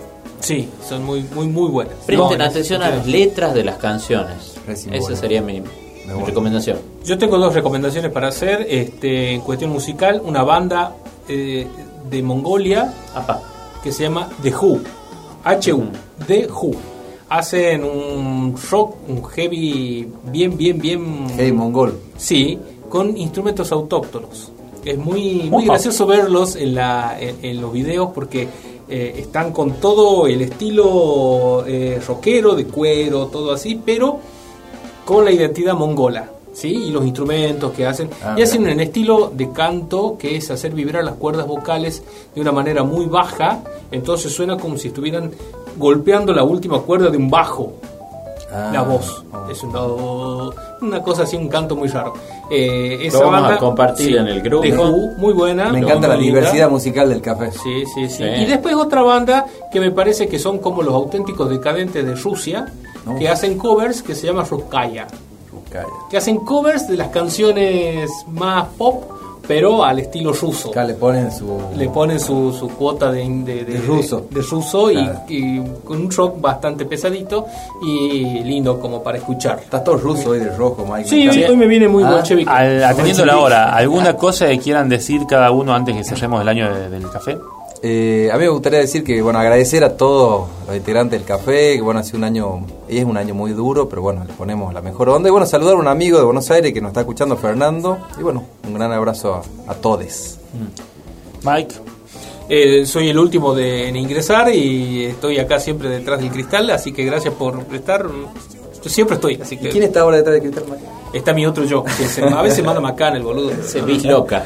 Álvaro, Yo quiero agradecerle a la gente de 360 Pizzas, Lomos y Comidas que en un año muy difícil para la gastronomía decidieron apostar a darnos un apoyo logístico importante al programa, siendo nuestros sponsors. Así que les, les decimos que a todos que sigan apoyando la excelencia eh, hecha a delivery. 360. yo quiero agradecer a todos los de los de nuestro grupo de WhatsApp, Les Cafeteres. Eh, no los voy a mencionar por temor a olvidarme alguno, porque son, todos son todos eh, muy importantes. Pero bueno, a, todos ellos, antes que nada, que, nos estuvieron escuchando, a nuestros oyentes en general, a FM Universidad, que, que nos da este espacio.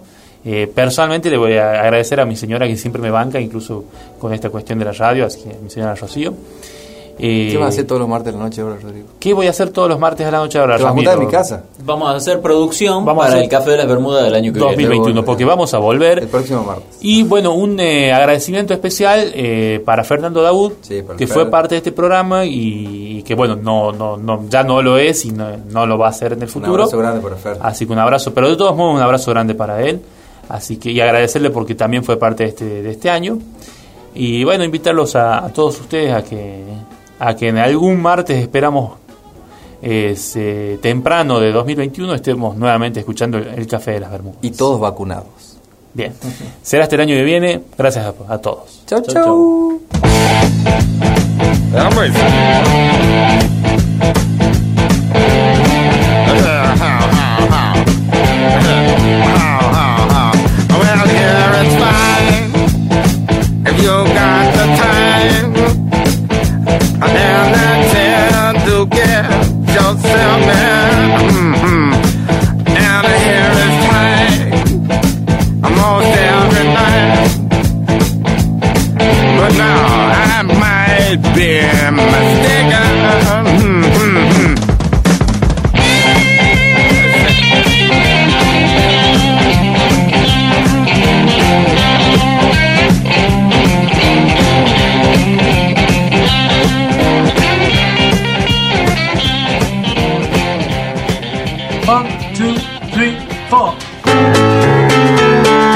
Hacemos el Café de las Bermudas, ofrecemos nuestras más sinceras disculpas por todo lo que acaban de escuchar. El Café de las Bermudas, martes 21.30 a 24, por FM Universidad 100.7. Para finalizar, el Café de las Bermudas reconoce el esfuerzo para hacer posible el programa de las siguientes personas.